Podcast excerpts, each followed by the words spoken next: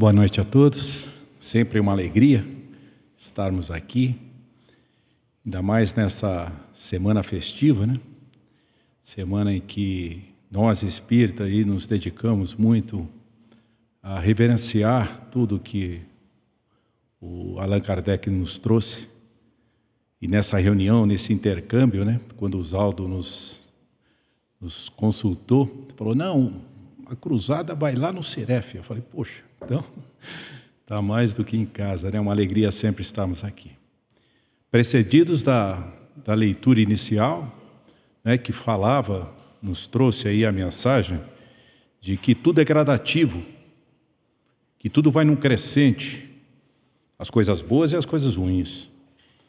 Também as músicas lindíssimas que os nossos irmãos trouxeram, que envolve a nossa alma com tanto carinho, modificam toda a psicosfera, né? colaboram muito com a psicosfera que os mentores trazem, nos falando de paz, nos falando de amor, nos momentos, nesses momentos tão delicados do nosso planeta. E nós, com essa abordagem desse tema, né? a terapêutica divina para os espíritos imortais. Então, tanto essa fase da leitura, que nos dá a ideia de uma gradação, de um crescimento. A estrada é construída metro a metro, e assim foi o tema. O nos afastarmos das coisas de Jesus, das coisas de Deus, a segunda música falava, né? Então, me traga de volta, né? me puxe de volta, faça eu novamente ouvir a voz do coração. E a terceira música falando da paz que nós podemos levar, que nós podemos contribuir. Aí praticamente está embutido muita da nossa fala referente à terapêutica divina. Então, terapêutica divina, que tem várias maneiras de serem abordadas, vários enfoques, nós conduziremos aqui uma linha de raciocínio. E ela vai buscar a terapêutica voltada certamente para aquele espírito que não está muito bom, não está, muito, não está tão são. Né? Cristo disse que veio para os doentes, para os necessitados, que somos nós. Então, essa terapêutica que o Cristo nos apresenta, essa terapêutica divina que Cristo implementa no nosso planeta, em nome de Deus, né, que rege todo o universo, ele vai nos alcançar de alguma forma. É paciente, podemos enquadrar assim, ter uma noção de uma de uma terapêutica mais geral, mais educativa, de caráter educativo, preventivo, e uma de caráter corretivo, um outro estágio de caráter corretivo, já buscando a retificação, a correção da nossa parte. Mas o tema não chegou e quando utilizamos o termo né, terapêutica, eu mesmo não tinha nem uma perfeita noção do que seria terapêutico. Fomos ver lá no dicionário, aí diz, né, uma das fontes, que terapêutica ela é uma palavra originária do grego, terapeutique, acho que é essa a pronúncia, terapeutique, e que é uma ciência que busca encontrar soluções para diversos tipos de doença. Falei, caramba, que fantástico. Era mais ou menos isso que nós estávamos pensando mesmo. Então, essa terapêutica, porque nós espíritos, todos nós, é, individualmente e coletivamente, temos uma diversidade de equívocos, uma diversidade de problemas que nós estamos tentando resolver a cada encarnação, cada abençoada encarnação, com as oportunidades que nos dão, para que nós melhoremos, que nós cresçamos, que nós nos aperfeiçoemos. E a terapêutica está nisso.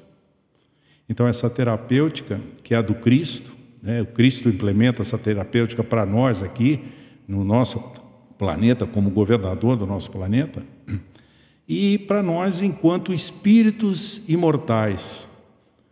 E essa imortalidade nós devemos muito ao nosso querido Allan Kardec, né? que através do Espiritismo nos trouxe, nos deu uma consciência muito presente, muito permanente desta nossa vida, desta vida imortal, dessa vida permanente depois que somos criados. Então, essa conjugação é, de, de situações, essa terapêutica para o espírito que progride, a situação do espírito que progride, já se, deveria ter sido para todos nós uma, uma mensagem revolucionária. Porque quando pensamos que somos imortais, a gente se vê obrigado a estabelecer uma relação de causa e efeito com o que pensamos, com o que falamos, com as nossas atitudes e a nossa caminhada. Então, esse espírito imortal que nos habita, ele entende isso, ele já recebeu isso inúmeras vezes e cada vez tem mais consciência desse processo. Mas se é assim, por que é tão difícil? Porque esse processo não é, da nossa caminhada é tão difícil.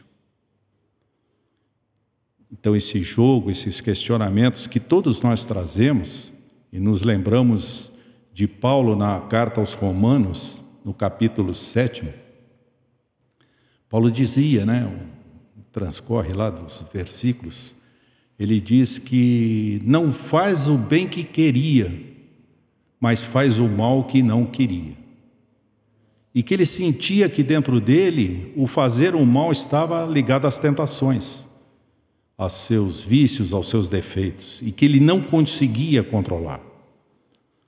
Então a dificuldade está exatamente nisso, nesta nesse nosso domínio sobre sobre nós mesmos, sobre essa conquista sobre nós.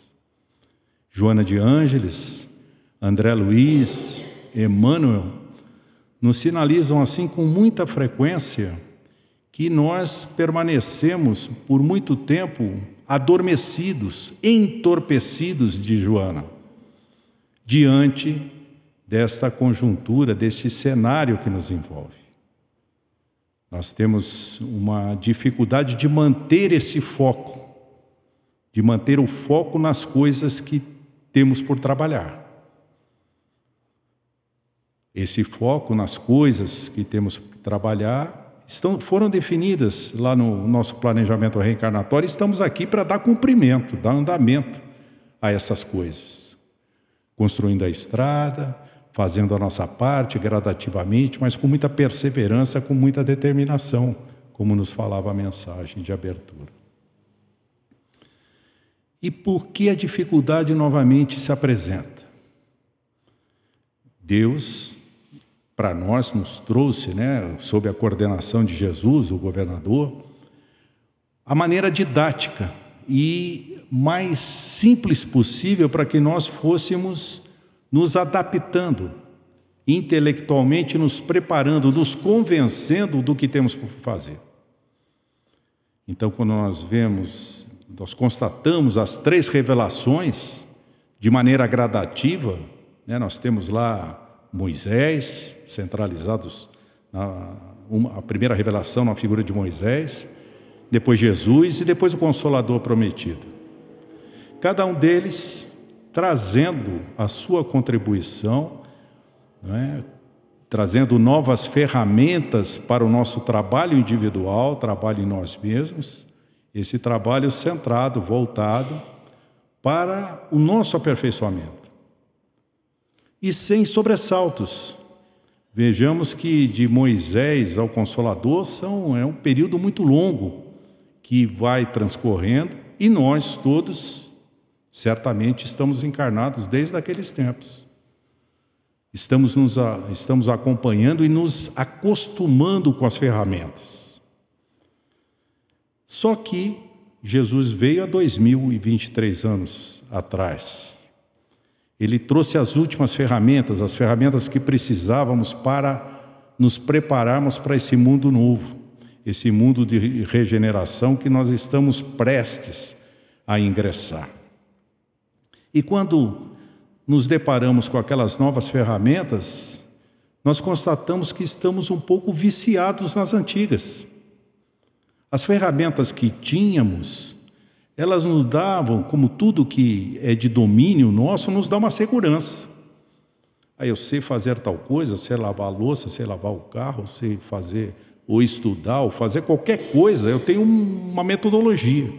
Me ensinaram, aprendi com os pais na escola, coisa assim, mas eu adquiri uma forma de lidar com aquilo. Esta forma, para mim, me dá segurança. Eu sei que fazendo assim eu já obtive êxito e vou, lá no meu subconsciente, eu tenho a convicção que vou continuar tendo êxito. Então, esta que nós chamamos de herança espiritual, que é a herança que temos sedimentada em nós, fruto de muitas e muitas e muitas encarnações, ela nos oferece um obstáculo. Porque com as instruções do Cristo, centralizadas e muito bem resumidas na Boa Nova, estas são as ferramentas que devemos trabalhar. São com estas ferramentas que vamos à frente, que vamos conseguir ingressar nessa nova etapa do nosso planeta, um mundo de regeneração. Essa caminhada, ela é difícil por isso, porque nós temos que ressignificar muitas coisas. Quando Cristo nos disse é, que não vinha destruir a lei, não veio destruir a lei. Ele pegou a lei existente e avançou avançou na amplitude, na profundidade do entendimento daquela lei. E é isso que ele está pedindo para nós. Antigamente era um não matarás. E quando conquistamos essa condição, poxa, eu já me domino a ponto de não gerar um prejuízo tão grande a um irmão que tire-lhe a própria vida. Então não mato. Jesus diz que não basta o não matarás, no sentido de tirar a morte física de um irmão. Mas que toda vez que nós emitirmos vibrações, pensamentos de raiva, de rancor, de vingança, que alcançar aquele nosso irmão, nós estaremos incidindo no mesmo erro. Então não é simples. As citações carinhosas, a maneira como Jesus nos trouxe os conhecimentos, é uma coisa bonita, nos envolve o coração, mas praticá-las é difícil. Por isso que nós estamos há 2023 anos convivendo com essas ferramentas e procurando atualizar o nosso quadro de ferramentas com as do que o Cristo trouxe. Um segundo ponto, que seria um, uma segunda dificuldade, então ficamos com a primeira aí, com essa herança espiritual. A segundo, o segundo ponto é um ponto também delicado para nós, também de difícil constatação. E tem muito a ver com uma lei divina, uma lei que alcança todo o universo, né, que é a lei do progresso.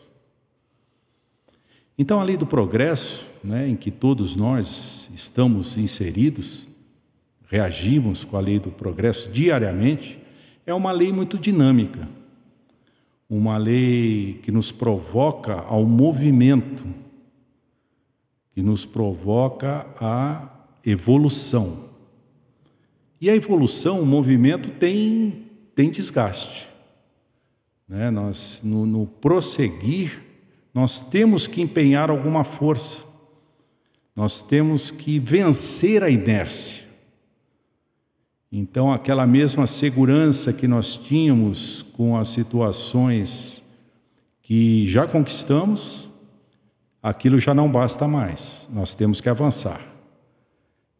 Talvez intelectualmente já entendamos isso, mas na hora de colocar em prática vem a dificuldade. Porque eu vou ter que sair de uma situação cômoda em que eu tenho domínio para uma situação futura que eu ainda não tenho a perfeita convicção. Ah, você crê em Deus? Creio. Você crê em Jesus? Creio. Agora, no, nas ações mais simples do cotidiano, a gente pode verificar se a gente está efetivamente na posição de um cristão, naquele que está se esforçando para cumprir as coisas que Deus nos ensinou através de Jesus, o Cristo que nos trouxe esses ensinamentos.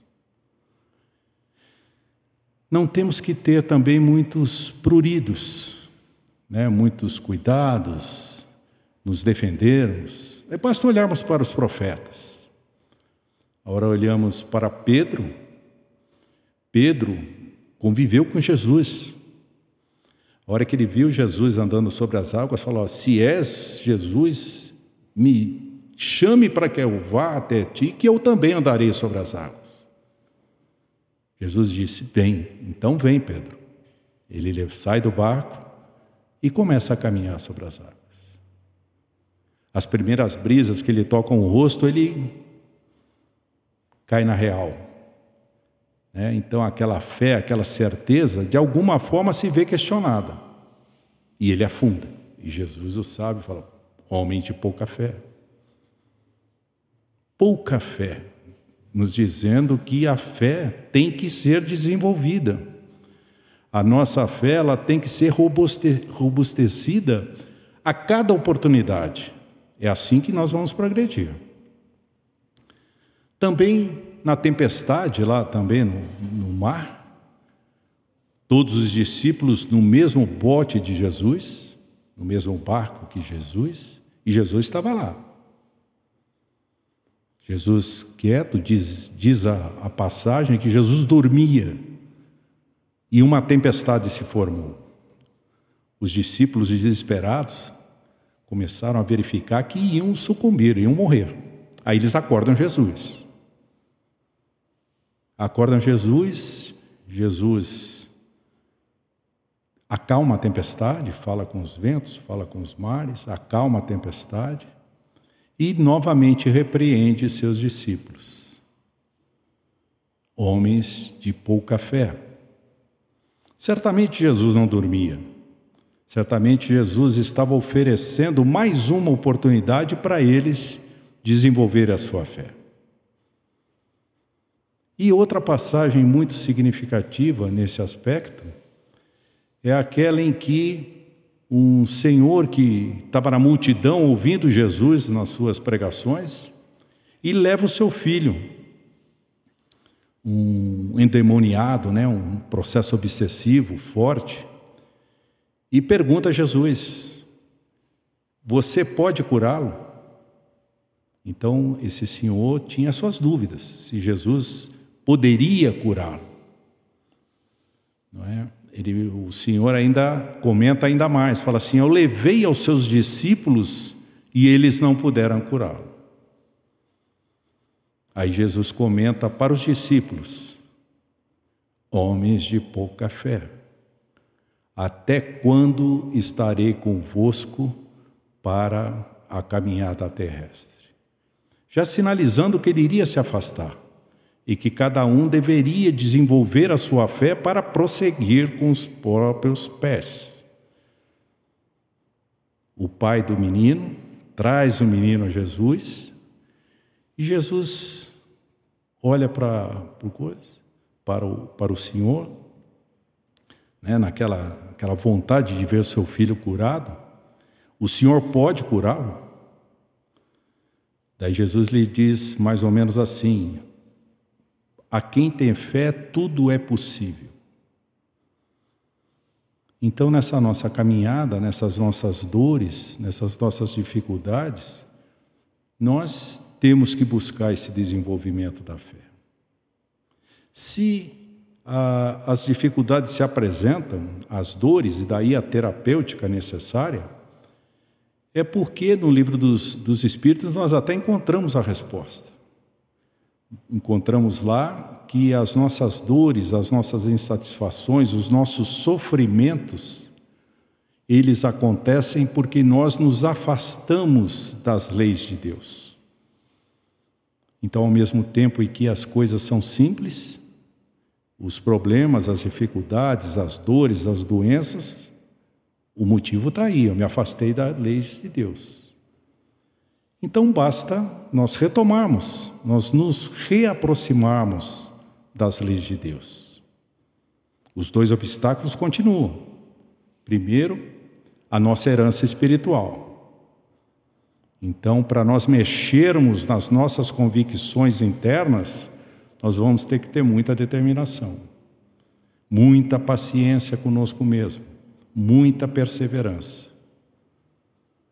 E quanto à fé, nós temos que procurar aproveitar as oportunidades.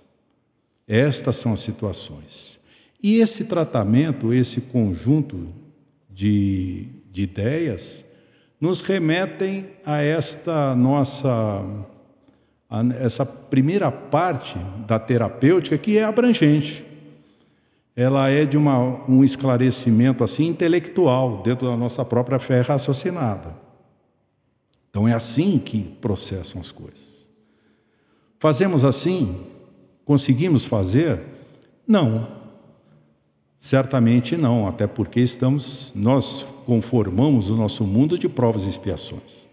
Ele é provas e expiações porque a nossa faixa de frequência, somos nós, a somatório das nossas frequências, é que conformam a faixa de frequência do planeta de provas e expiações. Então nós somos assim, nós estamos na caminhada. Agora, queremos mudar? Nós queremos progredir? Joana, como dissemos, André Luiz e também Emmanuel, nos fala que vivemos atordoados, nos falta foco. Então temos que buscar esse foco, esse foco nas nossas próprias vidas. As oportunidades não faltam. Então, neste conjunto, nós temos esse entendimento do processo, que é importante, porque quando nós conhecemos o processo da terapêutica divina, nós não nos debatemos, nós não nos rebelamos contra ele, nós procuramos aproveitá-lo. Esta é a parte geral, a parte, vamos dizer assim, que serve para todos nós. Mas cada um segue o seu caminho, de acordo com o livre-arbítrio que emprega. É uma maravilha termos a liberdade de optar, de escolher, de decidir, mas a responsabilidade também é muito grande. E quando isso não acontece, de acordo com as leis divinas, quando nós contrariamos ou nos afastamos, vem uma segunda fase da terapêutica, que além do esclarecimento de como se processa, vem o sinalizador. Alguns colocam até como GPS espiritual. Olha que negócio engraçado, né? GPS espiritual. O GPS é aquilo que vai nos guiando, né? A hora que a gente erra o caminho, e eu sou bom nesse negócio de errar o caminho no GPS. Nós estamos seguindo o GPS, às vezes entra assim, sempre que tem duas opções, o GPS está sinalizando para entrar à direita. Duas opções eu entro na errada. Não era para entrar na outra aqui. Daí ele vai alguma coisa assim, e refaz a rota e joga novamente para isso. Em termos morais, em termos de avanço, de progresso espiritual, o nosso GPS, o, maior, o melhor indicador do GPS é a dor. A dor que se apresenta de alguma forma nos dizer, como erro no GPS, olha, pegou o caminho errado. Não é por aqui. E aí, de novo, se apresenta a herança espiritual nossa. Nós olhamos para aquela dor, para aquela dificuldade e, basicamente, podemos ter duas reações. A primeira, que reproduz o que nós já estamos fazendo há milênios. Eu me revolto, eu me rebelo, eu não aceito, e muitas vezes eu até eu evito de conviver com aquilo. Eu não quero pensar nisso, eu não quero me aproximar daquela pessoa com a qual eu tenho dificuldade de relacionamento. Eu não quero concorrer a esse emprego com a frustração de não ter êxito no concurso e uma série de coisas. Ou seja, nós nos auto-sabotamos perante um sinalizador divino que está nos dizendo apenas o seguinte: sua decisão pode ser melhor. A decisão tomada está equivocada, tome outra decisão. Essa primeira, novamente, no campo da, do intelecto, da inteligência nossa, a gente já sabe, olha, é claro, não, não devemos fazer assim. Agora, para colocarmos em prática, vem a dificuldade. Vem a dificuldade. A segunda maneira que nós temos quando essa dor se apresenta é de olharmos para essa dor como uma oportunidade, que realmente ela é. Quando nós nos preparamos lá para a nossa, nossa vida, esta reencarnação atual, quando nós lá nos preparamos, nós é, identificamos alguns pontos que precisamos melhorar, muitos são eles, não dá para resolver tudo nesta encarnação, então vamos paulatinamente, com uma mensagem de abertura, tudo é gradativo, nós vamos seguindo, e nos preparamos para aquilo.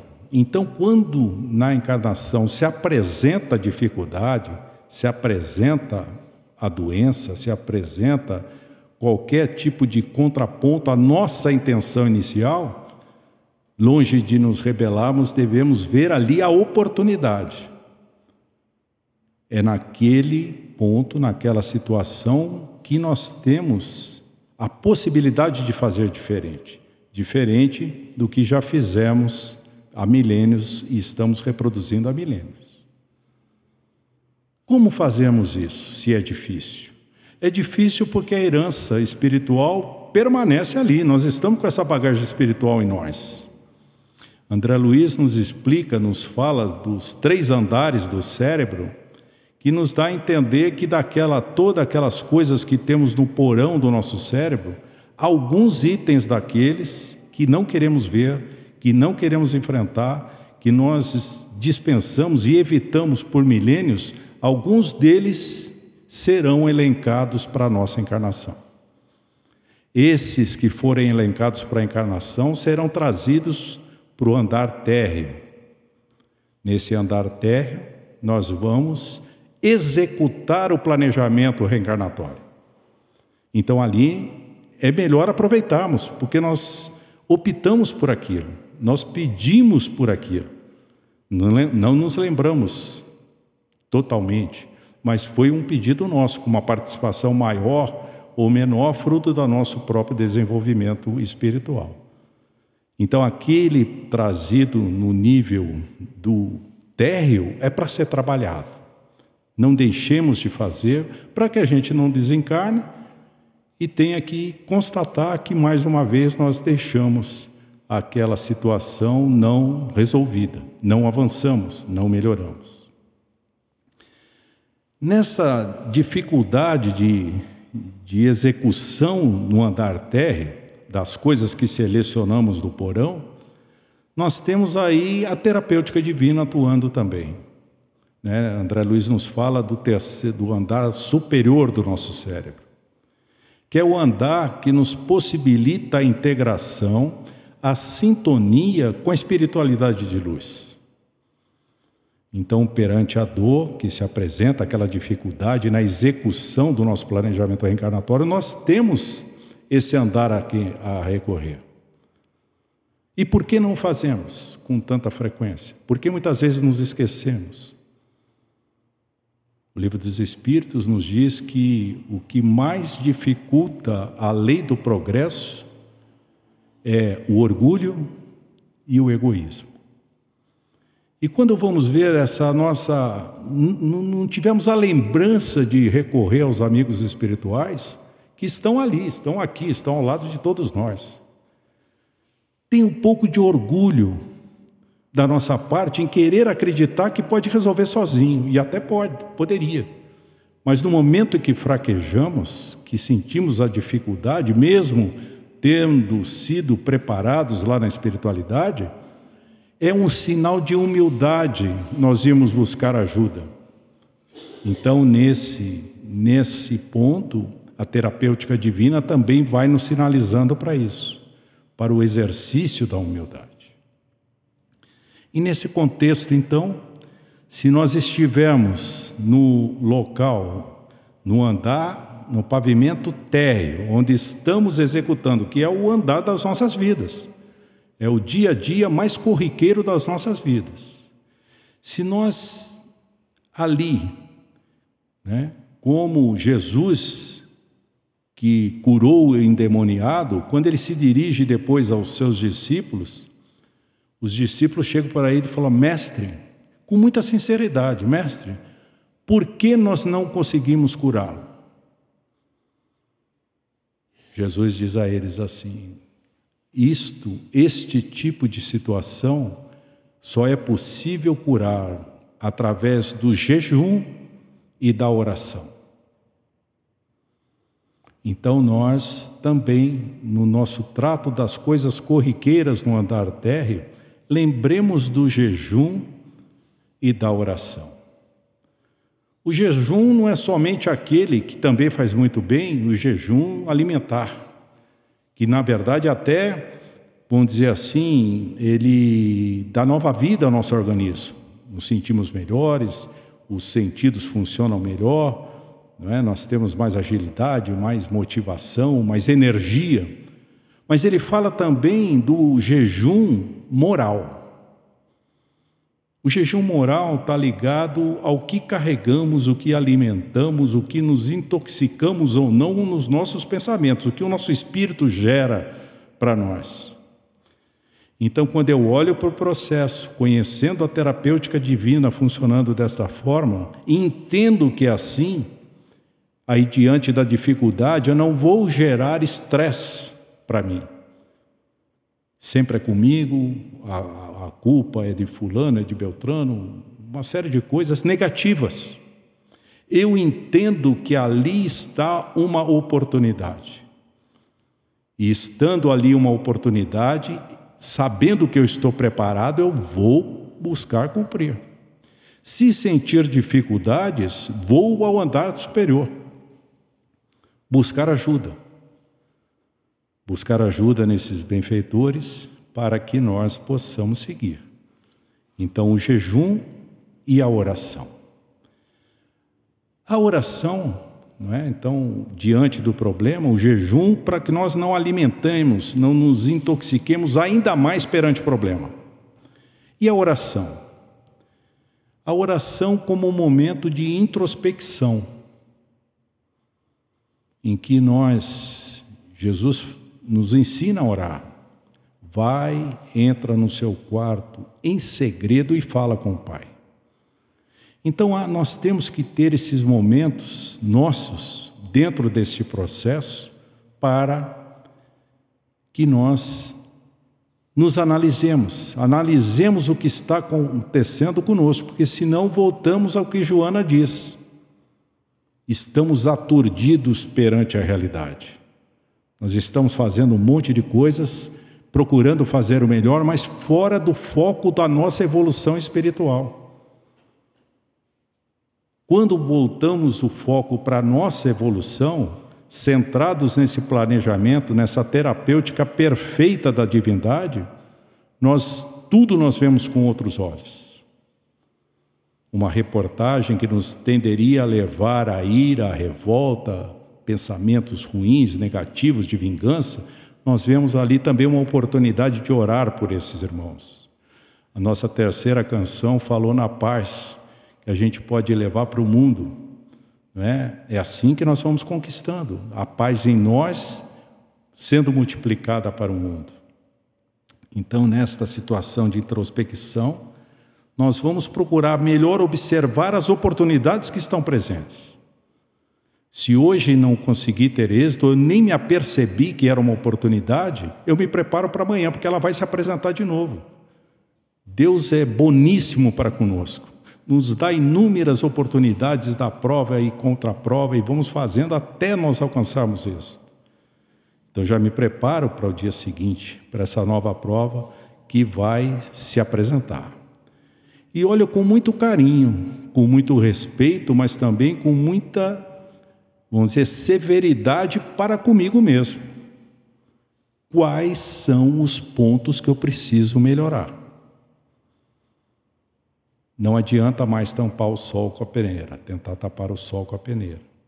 Nós temos que buscar, identificar em nós, e é um trabalho pessoal, individual, intransferível, que temos que fazer por nós é essa situação em que a terapêutica divina é muito perfeita. Quando nós identificamos essa, esse processo, é assim que funciona. Só como nosso irmão Djalma nos disse na abertura, na citação do Evangelho, Isso não basta. Aquele que ouve as palavras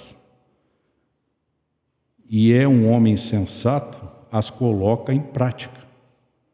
É sensato por construir a sua, o seu reino pessoal, o seu reino de Deus dentro de nós, sobre rocha, sobre princípios válidos, sobre os ensinos do Cristo. E as tempestades continuarão aparecendo, mas nós estaremos firmes, nós estaremos convictos, estaremos com a fé que precisamos para prosseguir cumprindo e sendo melhores cristãos a cada dia, seguindo os ensinos do Cristo. Aí também está sintetizado na fala do irmão do José, quando ele fala assim: ajuda-te e o céu te ajudará. É Deus, na sua terapêutica divina, trazida a nós através de Jesus dentro desse processo. Um processo muito coerente, muito lógico, muito paciente para conosco. Agora nós é que temos que fazer a nossa parte. Os mecanismos são estes. As situações são inúmeras. Agora, se estivermos centrados, se estivermos focados que o principal é corrigir o que temos por fazer em nós próprios, as coisas mudam significativamente. Eu começo a aproveitar todas as oportunidades, se não plenamente, mas já não atuo como fiz no passado. Eu já procuro entender, vou melhorar e a cada resposta boa é outra coisa boa que vai acontecendo. Então, meus irmãos, era esta as observações que nós teríamos que trazer e entendemos interessantes trazer dentro dessa terapêutica divina sempre presente para nos auxiliar em todos os setores das nossas dificuldades, em todos os nossos equívocos, em todos os nossos, nossos erros. E nós, como espíritos imortais, vamos nos conscientizando que não há por que mais adiar, não há por que mais nos sabotarmos. O progresso nos chama, nos chama ao esforço, a dedicação que precisamos fazer por nós mesmos. Cristo está conosco, nossos amigos protetores também, e uma gama de amigos espirituais que participaram lá desse planejamento espiritual e que nos acompanham, vibrando com os nossos acertos, com o nosso esforço, né, o esforço que todo espírita faz para ser melhor. Que deixemos a fase de intelectual do entendimento do processo e nos apliquemos efetivamente na execução prática dele em nossos dias.